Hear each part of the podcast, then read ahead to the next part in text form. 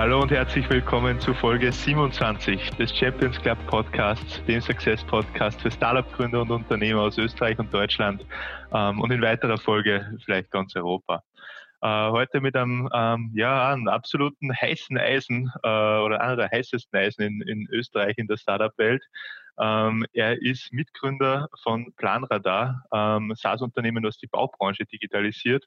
2013 gegründet, mittlerweile über 100 Mitarbeiter, ähm, ja, in über 45 Ländern äh, habt ihr Kunden ähm, und gerade erst kürzlich äh, äh, 30 Millionen Investment eingesackt. Also super beeindruckend, was ihr da in den letzten sieben Jahren geschafft habt. Ähm, Sander, äh, großes, großes Dankeschön an, an, an äh, ja, dass du die Zeit nimmst, ähm, äh, dass wir ein bisschen über, über eure Story äh, sprechen ähm, und vielleicht ein paar praktische Tipps, die du äh, Startup-Gründern und den Leuten, äh, die darüber nachdenken, ein Startup zu gründen, mitgeben kannst. Vielleicht gibst mir ein bisschen ein Bild rund um, um, um dich und ein bisschen Kontext. Warum habt ihr Planradar 2013 gegründet? Ähm, was macht ihr da überhaupt? Was, was sind so die mhm. Problemstellungen in der Baubranche, die ihr äh, erkannt habt? Ähm, und ja. Ja, gerne. Ja, also vielleicht dann äh, äh, kurz einleiten zu mir. Also ich bin äh, 38 Jahre, habe drei Kinder, äh, ist nicht das allererste Unternehmen. Also ich habe mit meinem Mitgründer Ibrahim äh, jetzt mittlerweile ist es das achte Unternehmen schon, das wir machen. Also wir haben äh, noch drei andere Unternehmen, sind up and running mit ihren eigenen Management-Teams, da müssen wir nichts mehr machen. Äh, dann haben wir es zweimal geschafft, erfolgreich zu liquidieren. Das ist gar nicht so einfach. Also der Konkurs ist wesentlich einfacher als die Liquidation, äh, aber das ist die, die die saure Geschichte. Also da habe ich auch sehr viel mitgelernt und äh, zweimal erfolgreich verkauft schon, äh, aber alles in kleinem Rahmen, also äh, überall gute Learnings mitgenommen und jetzt sitzen wir bei äh, Planradar äh, an der ganzen Geschichte, also wie du eh einleitend schon erwähnt hast. Äh, was machen wir? Also äh, wir sind im der Bau- und Immobilienbranche tätig und haben da eine digitale Lösung für äh, Dokumentation und Kommunikation in Projekten geschaffen. Also ist eine Software-Service-Lösung, ähm, im Grunde ist die Bau- und Immobilienbranche eine sehr traditionelle Branche. Das heißt, die, die, meisten Leute sind hier auf den Baustellen oder in den Immobilienobjekten mit äh, sehr großen Architektenplänen unterwegs. Da macht jeder sein Zeichen drauf, da werden Fotos gemacht, da gibt es Diktiergeräte und am Ende des Tages wird alles in eine kilometerlange Ex-Liste zusammengefasst und die wird dann per E-Mail durch die Gegend geschickt und niemand schaut sie sich jemals an. Und äh, Ausgehend von diesem Prozess äh, gab es die Idee für Planradar. Das hat äh, die Idee hat mein Mitgründer der Domagoj gehabt, also der selber über viele Jahre lang äh, äh, äh, Construction Manager oder Baustellenleiter oder Projektmanager und hat selber diese ganzen Probleme am eigenen Leben oder am, am eigenen Leib erfahren äh, sozusagen. Und da hat er dann die Idee gehabt äh, zu dem Ganzen. Und dann haben wir uns das Team gefunden, also es sind fünf Gründer, äh, ist auf den ersten Blick äh, recht viel. Ähm, ist aber tatsächlich so, dass jeder äh, meiner Mitgründer vorher schon was gemacht hat. Also mhm. die haben, wir haben alle schon Erfahrung gehabt. Äh, es hat auch jeder eine Spezialisierung äh, auf seinem oder in seinem Bereich. Und da war das sehr ergänzend, also sehr heter heterogenes Team und äh, funktioniert sehr gut soweit. Sehr cool. Und äh, wie waren da eure Anfänge? Ähm, also was ihr mittlerweile äh, geschaffen habt, haben wir schon kurz angeschnitten. Ähm, mhm. Wie, hat das, wie hat das bei euch angefangen? Offensichtlich zu fünft. Ist das dann von vornherein äh, Produkt baut und abgegangen oder wie war da ähm, der naja, Prozess? also wie gesagt, der, der, der Domagoj ist der, derjenige, der die Idee hatte zu dem Ganzen. Ähm, der hat sich dann mal auf die Suche äh, auf äh, äh Mitstreiter gemacht, äh, sozusagen. Und wir haben einen gemeinsamen äh, Freund, den haben Ibrahim und ich in einer der Foreign Companies in Silicon Valley kennengelernt und haben das dann zusammengebracht, weil es in Österreich nicht so viele gibt, die schon B2B SaaS gemacht haben.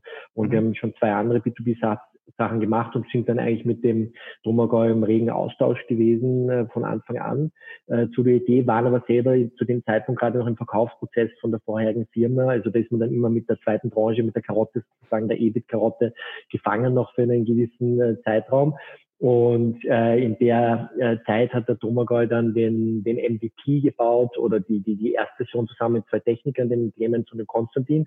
Und dann hat es zeitlich sehr gut gepasst. Da sind dann Ivo mhm. und ich auch dazu gestoßen und haben sozusagen aufbauend auf dem ganzen MVP äh, äh, quasi die, die, äh, das Go-to-Market, äh, die, die ganzen Strukturen für den Wachstum aufgebaut, Personal, die verschiedenen Abteilungen und sind dann auch sehr salesgetrieben an das Ganze herangegangen.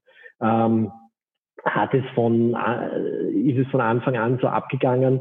Ähm, natürlich nicht. Also das ist immer ein, ein Ideen- äh, oder ein Findungsprozess, sage ich mal so. Ähm, hat so lange gedauert wie bei anderen Themen oder haben wir so viele Fehler gemacht, äh, wie man machen kann? Nein, sicher auch nicht, aber nicht, weil wir so schlau sind, sondern weil wir die ganzen Fehler schon vorher gemacht haben. Mhm. Also das hat äh, sehr viel geholfen äh, bei Planradar. Und die Firma haben wir 2013 gegründet, hast du richtig äh, gesagt. Das Produkt ist so Ende 2014 auf den Markt gekommen dann, also aus der mhm. Beta-Phase heraus. Und wir haben dann eigentlich aus der Beta-Phase gleich um die 50 zahlende äh, User wow. mitgenommen oder Kunden aus okay. der Beta heraus. Also es war wirklich dieser, dieser Need da in der Branche und ähm, es ist tatsächlich heute noch so, äh, dass 60, 70 Prozent der Unternehmen einfach papierbasiert, also im Bleistift und Papier ja. äh, arbeiten. Und das heißt, man ist dann, äh, es kommt natürlich auf die Region auch immer drauf an, auf den Grad der Digitalisierung, aber wir sind da ziemlich auf, auf äh, äh, offene Türen gestoßen. Mhm. Und ähm, um ein gutes Beispiel dazu zu geben, wir haben auch initial, also oder oder fangen wir so an. Der, der, die ersten Punkte oder die ersten Kunden, das war natürlich äh, sehr viel persönlicher Einsatz. Also wurde über das Netzwerk, insbesondere von Domagoj, der hat äh, äh, da aus der Branche ist natürlich sehr viele Leute angesprochen, da war sehr viel Direktvertrieb äh, mhm. etc., einfach um die ersten Kunden, die ersten User aufzubauen. Das war so das Jahr 2015 bestimmt eigentlich. Also wir hatten dann mhm. mit Ende 2017 circa 270 280 Kunden mhm. und alle natürlich aus dem deutschsprachigen Raum äh, vorrangig. Und Ende 2017 hast du jetzt gesagt, also drei Jahre Ende nach Produktlaunch. Äh, Ende 2015, nein, nein. okay, 15, ja. Mhm. Entschuldigung. Ähm, also zwei, äh, äh, genau, also Ende 2014 auf dem Markt, 2015 mhm. war so diese, diese Proof of Market, sage ich jetzt mal, mhm. das irgendwas so zwischen Proof of Concept, Proof of Market Phase.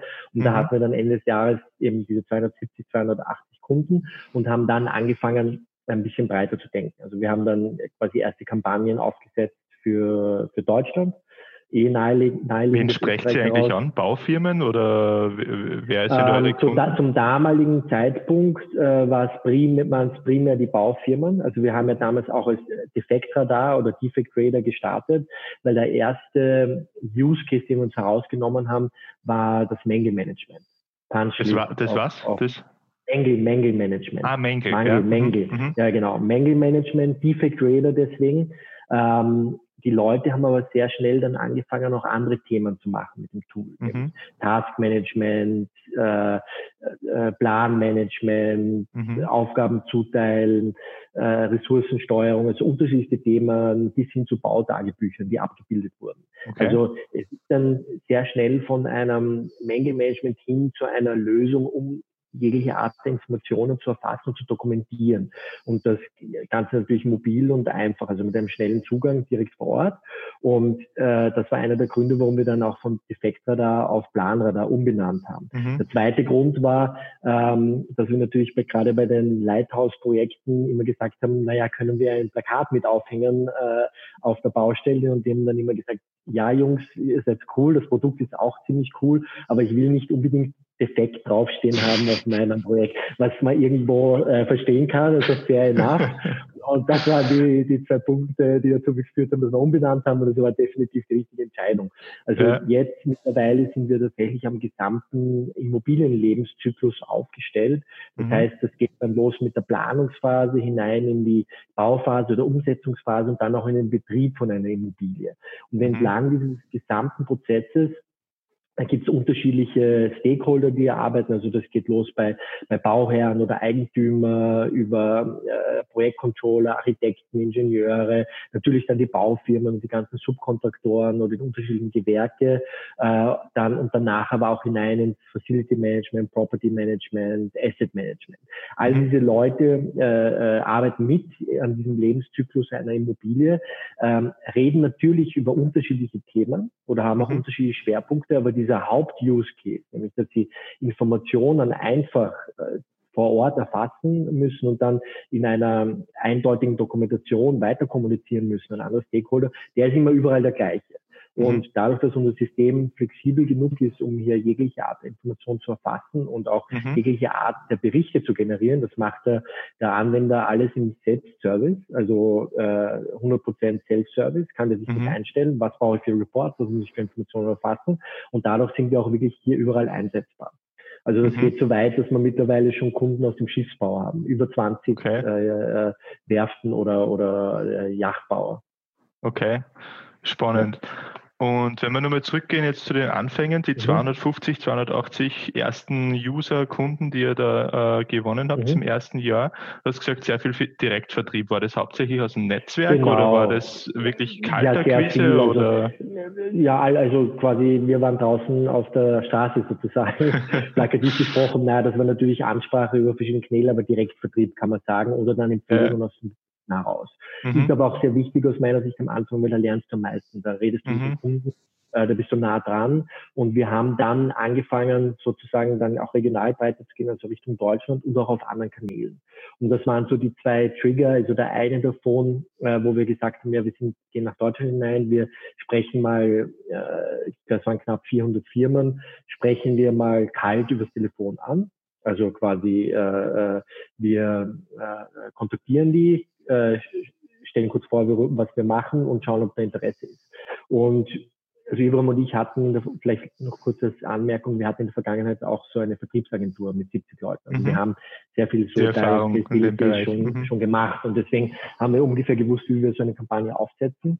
Und mhm. da kann ich mich noch erinnern, sind dann die Ergebnisse zurückgekommen, das waren 69 Prozent positiv. Ähm, also das heißt jetzt nicht, dass 69 Prozent gekauft haben, sondern das heißt 69 Prozent der Leute haben mit uns geredet, haben gesagt, jeder ist interessant und wir haben noch nichts anderes. Und wenn man ein bisschen in dem Bereich unterwegs ist, dann ist das eigentlich eine verrückte Zahl, weil normal sollte es irgendwie so 10, zwischen 15 und 15 Prozent sein. Und wir sind dann tatsächlich hingegangen und gesagt, wir gehen jetzt alle Gesprächsprotokolle einzeln durch. Also das haben wir nicht selbst gemacht, sondern das haben wir mit einem Partner gemacht. Dann muss irgendwas, kann irgendwas nicht stimmen. War aber tatsächlich so, und äh, da haben wir schon gemerkt, okay, hoppla, das ist, äh, das trifft den Zahn der Zeit mhm. sehr gut. Also das, das Problem ist da und die Leute wissen aber auch, dass sie das Problem haben. Mhm. Und ähm, dann haben wir auch angefangen, über die ersten Online-Kanäle zu, äh, zu spielen oder zu arbeiten. Und das war dann auch noch der Trigger, auch warum wir Risikokapital reingenommen haben.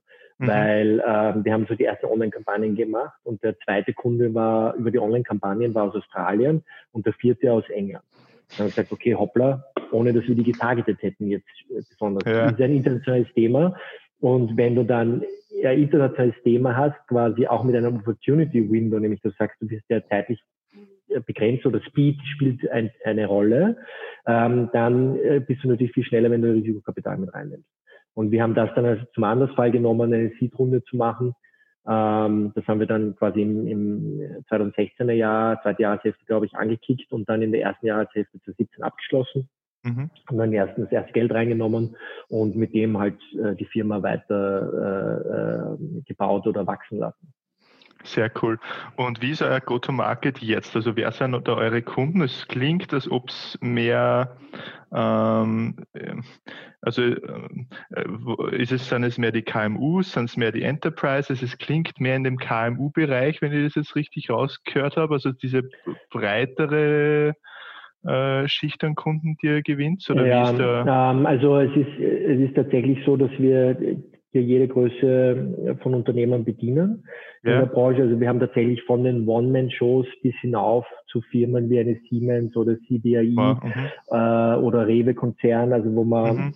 sagt, das sind sehr große Weltkonzerne, ja. die arbeiten genauso mit der Lösung wie eben ein Sachverständiger oder mhm. ein Elektrotechniker.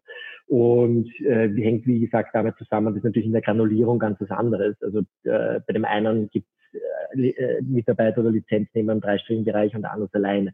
Aber die haben im Prinzip wieder denselben Anwendungsfall und natürlich mehr Informationen, weniger Informationen, ja. oder nicht. Das heißt, jetzt bei uns im Go-to-Market ähm, oder im Targeting haben wir, also es kommt ein bisschen darauf an, auf welchen kan Kanal wir gehen. Also, äh, sag ich mal, direkt, outbound oder inbound. Also mit inbound mhm. meine ich jetzt äh, auch über SEO, SEM, mhm. Content quasi äh, äh, Leads, die wir hineinbringen. Da haben wir tatsächlich über 20 verschiedene Personen. In dem mhm. Bereich. Also das heißt, die mit unterschiedlichen Landingpages, mit unterschiedlichen Wordings etc. Mhm. getarget mhm. werden. Und im Direktvertrieb, also dort, wo wir raus Und wo ihr wahrscheinlich hauptsächlich KMUs äh, inbound ansprecht, oder? Oder? Ja, also, oder, oder vielleicht, um auf den gesamten Sales-Prozess ein bisschen einzugehen. Mhm. Wir haben hier von der Sales-Struktur her, haben wir äh, so ziemlich das Salesforce Playbook gemacht. Also wir haben okay. verschiedene Jungs, die spezialisiert arbeiten. Das heißt, wir haben ganz am Anfang äh, die Lead Generation, das sind eben die, die verschiedenen Teams, das heißt, das ist äh, SEO, Content, äh, SEA äh, plus äh, auch SDRs, also äh, Calling zum mhm. Beispiel oder Mailing, die Leute kalt ansprechen auch, oder mhm. eben die hier Online-Inhalte äh, optimieren oder Online-Werbungen schalten, um Leads heißt, äh, wir bieten so 30 Tage Full Feature Trial an. Also das heißt, der Kunde kann 30 Tage lang äh, mit dem System äh, uneingeschränkt arbeiten mhm. und danach soll er sich entscheiden, äh, welche Art von Lizenz er mhm. bei uns nehmen äh, möchte. Und hier tun die Lead Gen Teams pushen eben die Leads hinein. Dann mhm. kommt äh, Lead Management ins Spiel, die reichern die, die machen die Lead Nutrition und so weiter. Also wir reichern die Leads, die wir da haben, die verschiedenen Test-Accounts, wo man Vorname, Nachname, E-Mail-Adresse hat, reichert die mit zusätzlichen Informationen an, alles, was sie finden können, weil alles hilft natürlich den Sales-Teams dann beim Closing. Wenn wir mhm. hier diese ganzen Informationen haben, dann werden die Leads an die äh, Closing-Teams übergeben. Das heißt, wir haben hier einmal Inside-Sales und einmal Field-Sales, die an den mhm. Leads arbeiten. Und die, je nachdem dann, zu welcher äh, äh, Unternehmensgröße das äh, Lead gehört, das sind das große mhm. Enterprises ja. oder sind das KMUs, äh, wird dann auch äh, ein bisschen geswitcht zwischen Inside Sales oder Field Sales, je nachdem, was man eben braucht. Und die konzentrieren sich darauf, die Kunden dann auch abzuschließen. Mhm. Und ähm, um zurückzukommen auf die eingängige Frage, also bei der beim Umsatz hält sich bei uns in etwa die Waage zwischen den Enterprise-Kunden und den KMUs. Interessant. Äh, was die Anzahl der Kunden betrifft, sind natürlich die KMUs. Ja, klar, logisch, ja. logisch, logisch. Okay, genau. spannend, spannend, spannend. Und macht ja im, äh, über Partner, äh, also äh, Partnervertrieb, Netzwerk, gibt es so sowas? Ja, machen wir auch. Also, also macht ja also äh, alles eigentlich. Wir machen alle Kanäle, ja, ja. ja. Also wir wir haben zwei Leute, die im Sales Partner Management arbeiten. Mhm. Ähm, Sales Partner ist jetzt ist etwas Wichtiges, aber du hast meiner Erfahrung nach, nach musst du auch immer den, das funktioniert sehr gut, wenn du einen Market Pull hast. Weil die Sales Partner mhm. werden nur äh, für dich verkaufen, wenn sie leicht verkaufen können. Mhm. Wenn das so, genau, wenn das, wenn viele Leute glauben dann, ja, kein Problem, ich gebe das an Affiliate oder Sales Partner und wird schon werden. Ja, wenn du selber nicht verkaufen kannst, dann hat es der noch schwerer. Äh, ja. ähm, das heißt, nur wenn das leicht geht für die, äh, ja. dann funktioniert das gut. Das heißt, du wirst nie darum herumkommen, wenn du gewisse Regionen bearbeitest oder Bereiche, dass du selber auch was machst. Das heißt, wir haben die Sales-Partner ergänzend, vor allem auch in Regionen wie jetzt beispielsweise Indonesien mhm. äh, oder Russland, wo wir vielleicht ganz am Anfang stehen oder wo wir selber nicht präsent sind und es bedarf mhm. aufgrund von verschiedenen Kunden vielleicht, dass man einen Ansprechpartner hat. Da mhm. arbeiten wir gerne mit Sales-Partnern und wir füttern die Sales-Partner auch mit Leads. Also das heißt, ja. wir machen auch das Marketing äh, mhm. zusätzlich zu deren eigenen Netzwerken. Und ähm, ja, also es funktioniert alles immer gut, also alles gut, aber Sales-Partner wird natürlich jetzt erst relevanter, wo wir auch an Marktrelevanz gewinnen. Also wie mhm. sozusagen diesen Market Pull ein bisschen erzeugen können. Ist natürlich in, wenn man die verschiedenen Regionen betrachtet, in denen wir aktiv sind, ist es natürlich überall ein bisschen anders. Also wir haben jetzt mittlerweile Kunden aus 45 Ländern, äh, aber ich sage mal, Papua Neuguinea beispielsweise auch, dort haben wir natürlich nicht viel Prozent. äh, bis jetzt, ist ganz klar. Klar. Cool. Was war bisher eure größte Challenge äh, im Aufbau von, von Planradar in den letzten sieben Jahren? Das ist eine gute Frage. Hm, ich würde das sogar generischer beantworten ein bisschen, nämlich auf Basis der Erfahrungen, die ich bis jetzt gemacht habe, sind es eigentlich immer die gleichen Challenges. Du okay. hast so irgendwie so drei meiner Meinung nach sind es drei Stufen sozusagen. Mhm. Du hast am Anfang immer dieses Bootstrapping to Startup, ist das irgendwie? Du fangst mal an, du hast eine Idee, äh, die kommt heraus irgendwie vielleicht aus Best Practice oder aus äh, deiner Industriedomäne, wo du unterwegs bist, so wie es bei uns war mit dem Domagoj, gibt es mal eine Idee und da gibt es Teambuilding.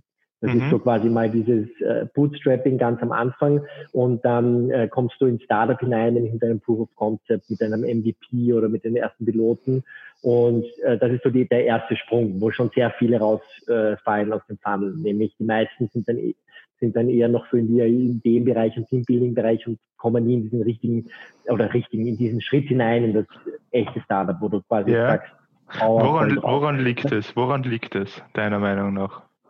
Oder deiner Erfahrung nach? Das ist immer ein Commitment-Thema. Also, ja. und es ist eh klassisch, das sagt ja eh jeder, es sind immer die Teams. Also ich, wir haben die Erfahrung selber mitgemacht, nämlich auch in den anderen Firmen, wo du sagst, du musst verschiedene Teams oder Management draufsetzen. Es hängt immer an den Leuten ab. Also das ist so irgendwie so dieses klassische, ja, das sagt jeder und bla bla bla, äh, 70 Prozent Team, 30 Prozent Idee, aber es ist wirklich so. Es hängt von den Leuten ab und das ist schwierig, dass du, dass du gute Gründer hast, gute Gründer findest und die VCs sagen das auch immer, sie schauen auf die Gründer und das stimmt wirklich, es ist wirklich so.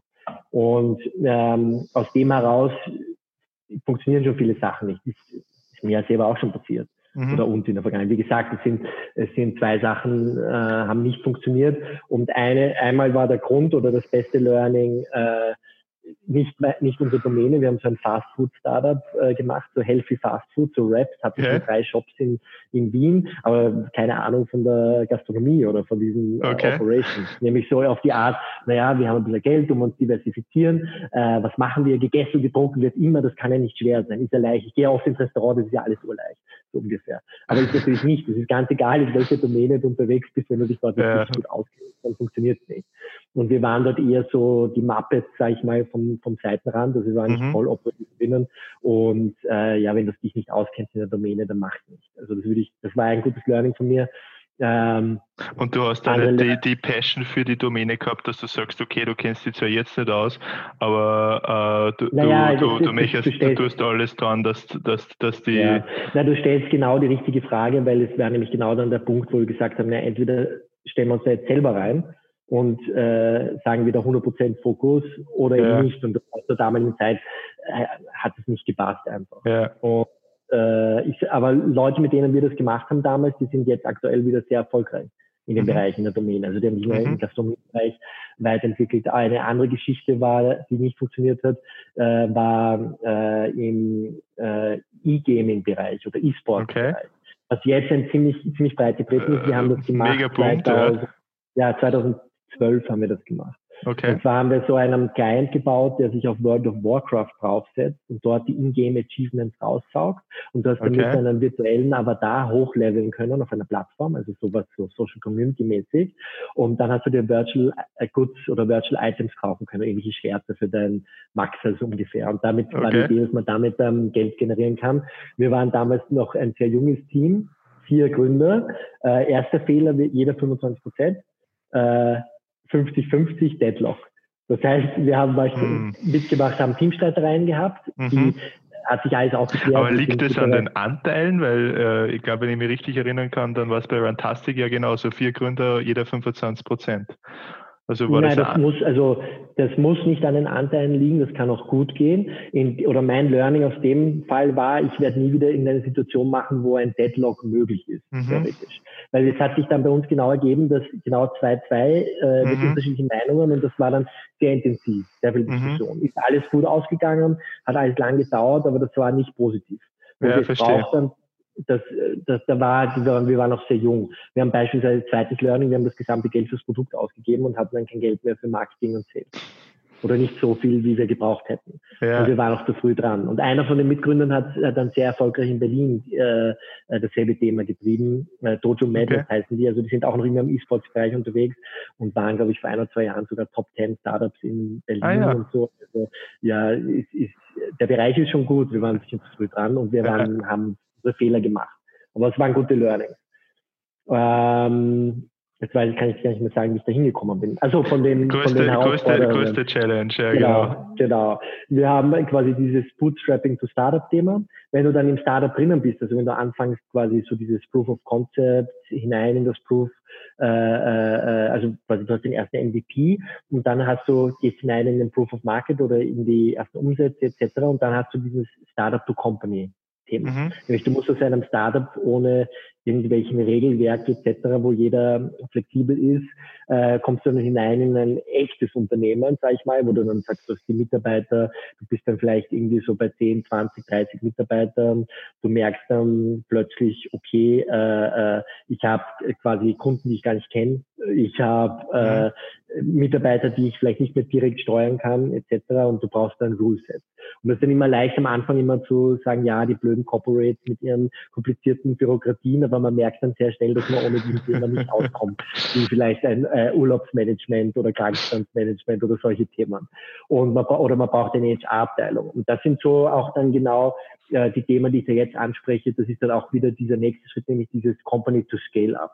Wenn du mhm. dann sagst, du kommst dann in eine Region, meistens ist es immer viel zu spät, dass du nämlich dann viel zu spät erst anfängst, die ersten HR-Team-Members äh, äh, zu heiren oder eine HR-Abteilung mhm. zu machen. Die meisten fangen dann an, so zwischen 30 und 40 Mitarbeitern, was eigentlich schon viel zu spät ist. Aber das merkst du mhm. dann erst, wenn du tatsächlich die HR-Leute da hast und dann merkst eigentlich, was du alles nicht machst. Und ähm, dann äh, kommst du aus diesem Thema eben, sagen wir mal so 20, 30, 40 Leute, 2, 3, 4 Millionen Umsatz, dann kommst du so hinein, das nächste, dieses Company to Scale Up, äh, wo du dann sagst, du hast vielleicht 100, 200 Mitarbeiter, 10, 20, 30 Millionen Umsatz. Das ist so dann quasi diese nächste dritte Hürde. Und mhm. in jeder von diesen drei Hürden sind immer wieder dieselben Probleme. Okay. Immer wieder dieselben Probleme. Das, das ist irgendwie wie ein Pattern. Also, und, und, und, äh, und welche Probleme? Vielleicht kannst du kurz darauf eingehen, was sind die jeweiligen Probleme in den jeweiligen Stufen und vielleicht aber mhm. schon äh, aus den Erfahrungen, die du gesammelt hast, was waren so ja, oder was, was für Tipps kann man ähm, äh, Startups mitgeben, ähm, ähm, um diese Stufen erfolgreich zu meistern? Okay, ja, also initiale Stufe ist aus meiner Sicht, ist das, um es zusammenzufassen, das Wichtigste ist ja mal das Team oder mhm. ist nicht viel wichtiger, wie vorher gesagt, nochmal das Idee. Und da ist aus meiner Sicht ganz wichtig, dass man ganz klare Kompetenzbereiche oder Verantwortungsbereiche schafft. Also wirklich ganz mhm. klar abgrenzt, wer macht was und wer entscheidet was.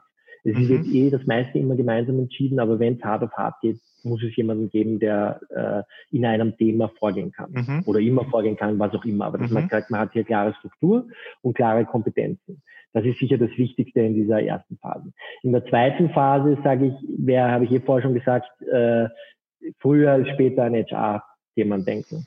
Ähm, das ist ganz wichtig und auch wenn du dann diese ganzen Prozesse einziehst, ähm, es scheint mühsam, aber wenn du hier ein sauberes Setup hast, äh, von Anfang an, dann tust du dir leichter mit dem Scalen oder mit dem Wachstum. Und wenn du dann äh, äh reingehst in die, in die, sage ich mal, in diesen nächsten Wachstumsschritt, dann musst du diese ganzen Rollen alles sauber, also quasi nicht nur im Gründungsteam, sondern insgesamt sauber definieren. Du musst diese Prozesse einführen, wie ich schon gesagt habe, nämlich, dass das Ganze personenunabhängig wird. Und das ist die große Kunst immer, Personenunabhängigkeit, so dass mhm. du ganz plakativ sagen kannst, äh, du kannst Geld verdienen, während du schläfst so mhm. oder während du im Urlaub bist, theoretisch, nämlich die Sachen rennen mhm. weiter. Und da gehört dazu Onboarding-Thema, nämlich äh, mit neuen äh, äh Mitarbeitern, da gibt es Sales Enablement-Themen, nämlich dass die Leute auch alle in der Lage sind, alle ihre, ihre, ihre Themen abzuarbeiten. Und dann, je mehr du wächst, desto mehr neue Themengebiete kommen dazu, neue Departments. Du wirst dann am Anfang hast du vielleicht ein kleines Admin-Team, äh, die sich quasi um die kaufmännischen Belange kümmern und die wachsen, die, die fasern dann auf. Dann gibt es ein Administrations- oder Sales Backoffice-Team, dann gibt es ein HR-Team, dann gibt es ein Finance-Team, dann haben wir beispielsweise bei uns ein eigenes Process and Tools Teams, äh, die quasi sich um das interne Onboarding und die ganzen verschiedenen Prozesse und Tools, die mhm. wir intern verwenden haben, kümmern und auch da, darauf achten, dass das auch im Unternehmensweit ausgerollt ist. Also dass äh, je früher man da die Grundsteine legt, desto besser. Aber auch immer natürlich mit dem Augenmaß, du brauchst das nicht zu Tode administrieren, weil das ist halt immer, ja, es gibt immer einen Zeitpunkt für alles und ganz am Anfang spielt das alles, spielt noch keine Rolle, weil das spielen die ersten Kunden eine Rolle und ja. dass du die mal bekommst und das Marktfeedback. Das ist immer das Allerwichtigste, also dieser Proof of Market. Ja, was sind äh, deine Top 5 Tipps, die du Early Stage Gründern mitgeben wirst? Ich habe mitgekriegt, Team ist das Entscheidendste, aber vielleicht ja. äh, kannst du ein bisschen mehr drauf eingehen, ähm, was du damit genau meinst und vielleicht auch andere Aspekte hinzuziehen. Ähm, also gerade für die, ähm, wie gesagt, gerade gegründet äh, Startups oder diejenigen, die äh, drüber nachdenken, sie haben eine Idee äh, und, mhm. und wollen das jetzt in die Tat umsetzen. Was sind deine Top 5 äh, Tipps also du, für die Leute? Domain-Know-how, habe ich vorher schon gesagt, das brauchst du unbedingt. Es muss, sollte irgendeiner im Team, zumindest einer aus der Domäne sein mhm. äh, und das wirklich verstehen. Du kannst dich überall einarbeiten, das hast du eh vorher gemeint, aber es ist wesentlich besser und wesentlich leichter, wenn du jemanden aus der Domäne hast, mhm. weil dann hast du auch, äh, bist du auch authentisch. Mhm. Also dann, das nimmt dir viele Probleme, Probleme weg. Klare Kompetenzentrennung, also ganz klares, äh, äh, ganz klare Struktur und auch klare Transparenz. Und ähm, da muss da auch gestritten wird viel. Also wenn ich zurückdenke, wir haben immer so einmal pro Monat so Founder Show Fixes äh, und früher wurde da immer sehr viel diskutiert und auch laut diskutiert. Und äh, das ist aber gut, das, gehört dazu, das ist Reibung und das Wichtigste für mich jetzt persönlich war oder auch bei uns im Team, das kann ich sagen, es hat jeder unterschiedliche Meinung, es kann jeder auch einmal herumschreien, aber ich weiß von allen anderen, dass für sie auch das Wichtigste ist, das Unternehmen weiterzubringen.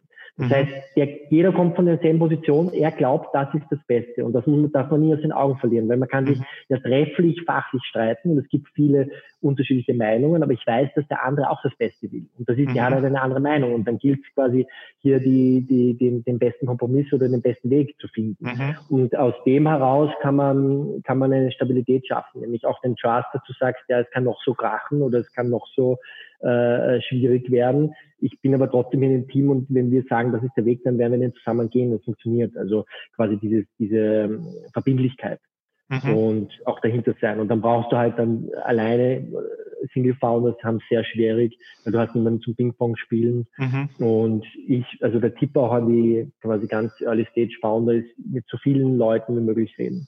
Mhm. Weil das ist ein bisschen auch etwas im deutschsprachigen Raum. Also wir haben, dass nämlich äh, dann oft jemand kommt und sagt, ich habe so eine coole Idee, aber ich kann nicht drüber reden. Ich kann es nicht sonst schnappt mir vielleicht weg. Weil, ja, ich habe noch nie, ich habe noch nie, ich meine, ja, wenn das jetzt mein direkter Konkurrent ist und der macht genau dasselbe wie ich, dann würde ich ihm vielleicht nicht erzählen. Oder selbst dem, ich habe selbst mit Konkurrenten führen wir einen, einen gepflegten Austausch, äh, etwas so USA oder so. Mhm. Ähm, die das bringt sich weiter. Und wir haben oft das Mindset, dass man sich dann eher hier im stillen Kämmerchen entwickelt und mit Jahren niemand drüber redet und äh, dann äh, eine Lösung auf den Markt bringt, die perfekt ist, aber vielleicht niemand bereit ist, einen Euro dafür zu zahlen. Und deswegen immer viel austauschen, früh austauschen. Und das ist auch immer so irgendwie so ja, ich weiß was Tolles, aber ich kann nicht drüber reden, dann vergiss es. Also Mhm. Wenn du, das ist ein bisschen Unterschied auch zum angelsächsischen Raum oder gerade zum Silicon Valley. Wenn du dort rausgehst, da erzählt dir jeder sofort, was er macht, da gibt dir jeder sogar sehr ehrliches und hartes Feedback. Mhm. Wenn irgendwas nicht passt, nämlich so auf die Art, ja, aber entschuldige, das ist ein Blödsinn, was du gerade sagst. Und ja. das bringt einen schon weiter. Und äh, wenn ich mit jemandem rede und quasi mir kein Feedback hole, dann wird das nie funktionieren. Also mit so vielen Leuten reden wie nur möglich und die Chance, dass mhm. du jemanden triffst, der sich in der gleichen Domäne auskennt und der auch das Commitment und den Willen hat, wirklich was zu machen, die ist äh, sehr, sehr, sehr gering aus meiner Sicht. Äh, was meinst du mit dem letzten Punkt? Also, äh, also dass das Risiko, also, verstehst du, dass das Risiko, das Risiko dass du die, äh, die, die Milliarden Euro Idee äh, an, an, ja, genau. weggeschnappt genau. wird. Ja, also das Risiko ist verschwindend gering und ähm, eben, es gibt sehr berühmte Sätze auch wieder, dass man jede gute Idee hat, haben mindestens zwei oder drei Leute gleichzeitig. Ja. Und äh, dann geht es einfach um die Umsetzung. Also quasi Absolut, ja. Und umsetzen. Du hast vorher schon was super Spannendes angeschnitten, nämlich dass du äh, einen vorherigen Schritt aus dem Direktvertrieb kommst und da ähm, äh, ja, Telefonverkauf eigentlich als, als, wenn ich es richtig verstanden habe, als Service äh, angeboten hast, also als Service, ja, genau, Servicefirma. Ja. Ja. Äh, vielleicht, ich meine, wir haben jetzt nicht mehr ganz so lange Zeit, aber vielleicht kann man kurz äh, auf, auf Sales-Tipps eingehen, weil das ist ja gerade wenn du der B2B-Software-Startup mhm. hast, äh, Sales ist einer der ersten Punkte und wenn es am Anfang nur dafür ist, dass du äh, Termine kriegst, dass du ein bisschen äh, einfach Produktfeedback kriegst. Ist das überhaupt so? Ja, ja, definitiv. Genau. Und, und, und gerade dieses, äh, diese, diese, ja, kalt anrufen ist was, was ein Riesenschreckgespenst für, für, für viele Leute ist. Ich habe das Glück gehabt, dass ich sechs Monate als Telefonverkäufer beim Verkaufstrainer gearbeitet habe, wo ich diese, ja, das Hemmnis, ähm, ähm, ähm, ja, einfach ablegen habe können. Ähm, und auch gelernt habe, äh, wie, das, wie das grundsätzlich funktioniert und wie du sowas aufbaust. Aber gerade wenn du die Erfahrung nicht gehabt hast, verstehe ich das total, warum das Leute, für Leute schwierig ist. Was sind da deine, äh, kurz deine Top 3, 4, 5 Tipps, ähm, für äh, Sales ähm, auch wieder ähm, Early Stage, wenn du das noch nicht so viel Erfahrung in dem Bereich hast? Ja, also ich würde, wie gesagt, so schnell wie möglich Gespräche mit den Kunden suchen und auch mit dem berühmten MVP hinausgehen und einfach Marktfeedback. Du musst mit den Leuten reden, du musst äh, schauen, kannst du überhaupt was verkaufen. Ich würde zuerst probieren, etwas zu verkaufen, bevor ich es überhaupt baue. Weil du mhm. kannst mit einer Landingpage äh, versuchen am anders, in vielen Dingen, es kommt ja aufs Geschäftsmodell an, aber da kannst du es auch äh, manuell äh, zuerst machen. Das muss auch nicht alles perfekt sein, äh, im Hintergrund meine ich. Äh, mhm. Äh, also du hast viele Möglichkeiten, um schnell äh, den Markt zu testen. Und gerade weil du Telesales angesprochen hast, oder SDAs oder, oder Cold mhm. Calling, da, damit kannst du wahnsinnig schnell äh, Marktfeedback generieren. Also du musst dir in, in Wahrheit nur einen Zugang überlegen, du läufst, rufst die Leute an und wenn jemand mit dir reden will, ist auch ein Feedback. Aber im Endeffekt merkst du ja sehr schnell, wie du mit Leuten umgehst und wenn du, wenn du authentisch und locker bist, dann werden die Leute auch mit dir reden. Das ist pure Mathematik und das merkst ja. du dann auch sehr schnell kriegst ja schnell ein Gefühl dafür, mit wie viel Leads musst du sprechen, bis du einen Termin oder ein, ein, ein oder wie viele Leads musst du kontaktieren, bis du einen Gespräch oder einen sauberen Termin hast und wie viel von diesen Gesprächen und Terminen brauchst du, um einen Abschluss zu machen. Das gibt ja immer ja. diese Mädchen 10 aus 10 aus 10, das wirst du sicher auch äh, kennen. Und dann kannst du dich auch sehr gut selber motivieren, wenn du, wenn du weißt, dass ein Kunde für dich wert ist. Das machen wir immer auf den Messen so, wenn unsere Jungs dort unterwegs sind und irgendwann wirst du müde und äh, dann kannst du das vielleicht ausrechnen, nämlich was ist dein, dein Average Contract Value, mhm. sagen wir jetzt irgendwas, es sind 5000 Euro, zahlt im Schnitt ein Kunde und du weißt, du musst zehn Gespräche führen, um einen Kunden zu kriegen, dann weißt du, okay, jedes von diesen Gesprächen ist 500 Euro wert. Ja. Und dann sagst du, okay, jetzt red, jetzt reden wir mit den Leuten. Jedes von diesen Gesprächen ist 500 Euro wert und du kriegst 10% Provision. Das heißt, wenn du mit 10 Leuten redest, hast du 500 Euro verdient. Ja. Ungefähr. Also red einfach mit den Leuten. Also da gibt, da hast du viele Möglichkeiten, um quasi das äh, runterzubrechen und dich zu motivieren. Dasselbe ist auch beim Telefonieren. Und im Endeffekt ist es, es ist, du hast es sechs Monate gemacht. Also es ist eine, es ist aufreibend, es ist schwierig. Es ist, ich kenne wenig Leute, die das sehr lange machen. Mhm. Äh, das sind dann meistens die Profis, die Wein und Investments verkaufen über das Telefon und solche Geschichten. Äh, aber wenn du mal die Erfahrung gemacht hast, ist es keine schlechte. Also die, aber ja. die, die, die Halbwertszeit ist nicht die höchste von äh, solchen Mitarbeitern. Ja, verstehe ja, ja, ja, ja, eh klar. Ja. Weil es ist natürlich schwierig. Es ist, ist irgendwann, also es ist sehr gut, du, wie gesagt, rausgehen mit den Leuten, reden, sei es direkt oder sei es über das Telefon, einfach anrufen, fertig. Es kann eh nichts passieren. Und ja. äh, mit diesem MVP kommt man immer weiter. Also das ist auch ein Learning, nämlich zuerst mal schauen, wo du verkaufen hast und dann äh, äh, die tatsächlich große ja. Investitionen nehmen. Vielleicht schaffen wir mal einen Folgetermin. Es würde mir wahnsinnig interessieren, wie, du, wie ihr äh, das Telesales oder ähm, euren Outbound, Outbound ähm, ähm, ja, System aufgebaut habt. Äh, ja, also, sehr gerne. Äh, sehr vielleicht, gerne. Kriegen wir, vielleicht kriegen wir das mal zusammen. Ja, ja aber es wird auch schon da, bei uns im Portfolio sind auch die ein oder anderen Unicorns dabei, äh, also jetzt im VC-Portfolio, in dem wir drinnen sind. Und da ja. kriegen wir immer sehr viel Feedback auch. Also wir haben es da mit einem ausgetauscht, die haben von fünf auf 2000 Leute Interface-Team aufgebaut und machen, haben 2000 Leute, die das Telefon verkaufen, B2B äh. Lösungen. Und nicht einfach, ohne jetzt ins Detail zu gehen. Und da kann man viel lernen. Also ja, können wir Absolut, gerne, mal, äh, gerne mal austauschen, ja. Sehr cool. Was sind deine Top 3 Buchtipps äh, für Startup-Gründer? Fragst du das alle oder nur mich? Das frage ich tatsächlich alle. Äh, jetzt habe ich Zeit geschunden, ein bisschen um nachzudenken. ähm, ja, klassisch, das ist, was wir schon oft gehört haben. Also für mich gibt es drei eigentlich, das, äh, oder die drei sind drei, ja. Die Lean Startup hast du sicher mhm. schon öfter gehört. Genau, das ist, würde ich jedem empfehlen, der ein Startup gründet. Und dann gibt's noch von Osterwalder, der hat mehrere äh, Bücher geschrieben, also Business Model Generation zum Beispiel. Okay. Oder äh, das ist so Business Model Canvas. Das mhm. würde ich auf jeden Fall anschauen. Das ist vielleicht, mhm. ähm, da kannst du im Prinzip mit dem Herangehensweise kannst du innerhalb von zwei Tagen so quasi ein komplettes Unternehmen Modell oder Unternehmensidee Und das ist das Buch äh, dazu, also Business Model Canvas kenne ich, aber das ist das Buch dazu. Ja, ja, Business Model Generation oder Value Proposition Generation, glaube ich, heißt, weiß nicht, hat mehrere mhm. Bücher, Osterwalder heißt er. Mhm. Und das ist super, das hilft dir auch wirklich tatsächlich bei dieser Ideenfindung. Also wenn du eine neue Idee hast und mal durchgehen willst auf schnelle Art und Weise, ob das funktionieren kann oder nicht, ist, da kann ich das nur empfehlen. Und ähm, ja, da machst du zwei Tage und früher war 40 Seiten Businessplan mhm. äh, schreiben, wo eh jeder weiß, dass das nur Glaskugel schauen ist. Ja. Und da machst du es in zwei Tagen mit so einer Business Model Canvas, das ist super. Und der dritte ist eigentlich ein Klassiker, den habe ich von meinem Vater bekommen. Das ist von Malik, äh, Fürsten, Führen, wie heißt es, Führen, Leiten, Leben, nein, ist das anders. Führen, Leisten, Leben, so heißt es, von Malik. Führen, Leisten, Leben? Ja, Führen, Leisten, Leben von Malik, das ist so ein Management-Klassiker. Okay. Also da geht äh, da geht's um Wirksamkeit. Okay. Ich, mit, mit 18 oder 19 habe ich das gelesen. Da geht es okay. darum, dass du, dass du selbst effektiv bist.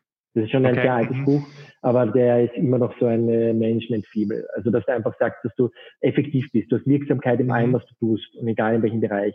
Quasi so nicht quasi Micromanagement und viel und unendliche Themen. Ich bin der gestresste Manager, sondern das, was du tust, machst du richtig und konzentrierst dich auf die, die wichtigsten Themen und vor allem Effektivität. Ähm, das würde ich auch jedem ans Herz legen, das einmal zu lesen. Aber es ist Sehr cool. Also die letzten zwei ähm, nicht gekannt, kommen auf die Buchliste dazu. Super, das, ist, das, ist das, das ist die Challenge, die ich habe, äh, nachdem ich äh, tatsächlich äh, die Frage stelle jedem. Und meine Buchliste, also so schnell äh, kann ich gar nicht lesen, das ist die, die, die wird einfach laufend, laufend, laufend erweitert. Schicke da, schicke da gern durch. Oder du schaust einfach jedes Mal die letzten fünf Minuten von, von, ja. von meinem Podcast an. Da sind äh, alle Buchempfehlungen drinnen. Ja. Super, ja, Call to Action, sehr gut gemacht. Ja, genau. Der, der nächste, Podcast anschauen. Zumindest die letzten fünf Minuten. Ja. Irgendwo äh, soll ja Value haben im Endeffekt. Super. Ähm, und jetzt kommt ja schon der nächste Call to Action, aber nicht an die, sondern äh, generell an, an äh, ja, jeden Zuhörer und Zuschauer. Äh, wenn euch die Folge mit dem Sander gefallen hat, äh, dann unbedingt Folge liken und äh, Kanal abonnieren. Jeden Montag kommt eine neue Folge raus. Und schreibt mir Feedback. Äh, wie ist mir egal, schreibt es in die Kommentare, schreibt es mir per PN auf Facebook, Instagram, whatever. Ähm, aber gebt mir Feedback, was war euer Nummer 1 äh, Takeaway aus der, aus der Folge, aus dem Interview mit Sander und äh, wenn ihr in der Startup-Gründung seid oder gerade Early Stage seid, äh, äh, würde mir wahnsinnig interessieren, was ist gerade euer größte Challenge? Ähm, Schreibt es uns per PN und äh, äh, ja, dass wir da in einen äh, Austausch kommen, sehr, sehr gerne in einen Austausch kommen. Sander, großes Danke dir für deine Zeit. Ähm, ja. Ich habe noch eine letzte Frage für dich und zwar, was ist deine Definition eines wahren Champions? Ähm, meine, das ist eine sehr gute Frage. Aus meiner Sicht ähm, ist es immer, als Commitment ist ja eigentlich egal, was du machst. Du musst es nur richtig machen. Und wenn du hinter der Sache bist, dann wirst du erfolgreich sein. Und das sind für mich die Champions. Also ich habe viele Freunde, sei es ein Zahntechniker, sei es jemand, der ein Restaurant hat und immer die, die committed sind, die nämlich voll mhm. dahinter sind und was reinstecken, bei denen funktioniert. Das ist ganz, und die sind erfolgreich. Und das ist wurscht, was du machst. Mhm. Und das ist für mich so quasi dieses, äh, äh, äh das sind die Champions, die dieses reinstecken, heißt aber nicht, äh, du hast dann immer diese Sunk-Codes-Geschichte auch irgendwo, irgendwann muss man auch loslassen können, manche Themen. Das ist auch etwas, was, wir, was ich lernen musste selber. Aber normal, wenn du wo was reinsteckst, wenn du dahinter bist und dann sagen kannst, okay, ich habe alles gemacht, was ich machen kann. Mehr geht mhm. nicht und dann rausgehst oder es funktioniert, dann bist du immer der Champion, dann hat es funktioniert. Wenn du selber noch das Gefühl hast, scheiße, da ist was, was hätte ich machen können oder ich habe jetzt nicht ausprobiert, dann ja. wird sich selber, mm. wird sich selber lange mhm. stören. Dass du nämlich nicht das Gefühl hast, ähm, da wäre mehr gegangen. Ist bei mir ja. jetzt auch immer noch bei Planradar. Wenn ja. wo wir angefangen haben und, und jetzt war unser Ziel, dorthin zu kommen, wo wir jetzt sind. Jetzt sind wir ja. da und jetzt merkst du, hey hoppla, da ist eigentlich so viel mehr drin, was du machen kannst. Und wenn es jetzt äh, stoppen würde, wäre ich sehr unzufrieden. Obwohl ja. ich in Relation zu früher äh, eigentlich schon dort bin, wo das ursprüngliche Ziel war. Jetzt ja. sind wir kommen Mitarbeitern zum Umsatz etc. Und das ist eben genau, was ich meine. So, du spürst, hey, da ist mehr drin, da ist mehr mhm. möglich und das ist so quasi das, was dich motiviert. Das Potenzial ausschöpfen. Genau, ja, ja. So, dass, äh, du, dass du erhobenen Hauptes sagen kannst, ich habe alles gemacht, was ich machen äh, konnte. Jetzt kommt vielleicht jemand, der, der das noch besser kann, dann soll es gut sein. Oder es hat, auch wenn es mal nicht funktioniert, da lernt man am meisten davon. Ja, sehr cool. Das ist ein überragendes Schlusswort. Ähm, nur mal danke, Sander. Und ja, danke dir. Äh, bis zum nächsten Mal. Bis bald. Alles Gute. Bis bald. Ciao. Ciao. ciao, ciao.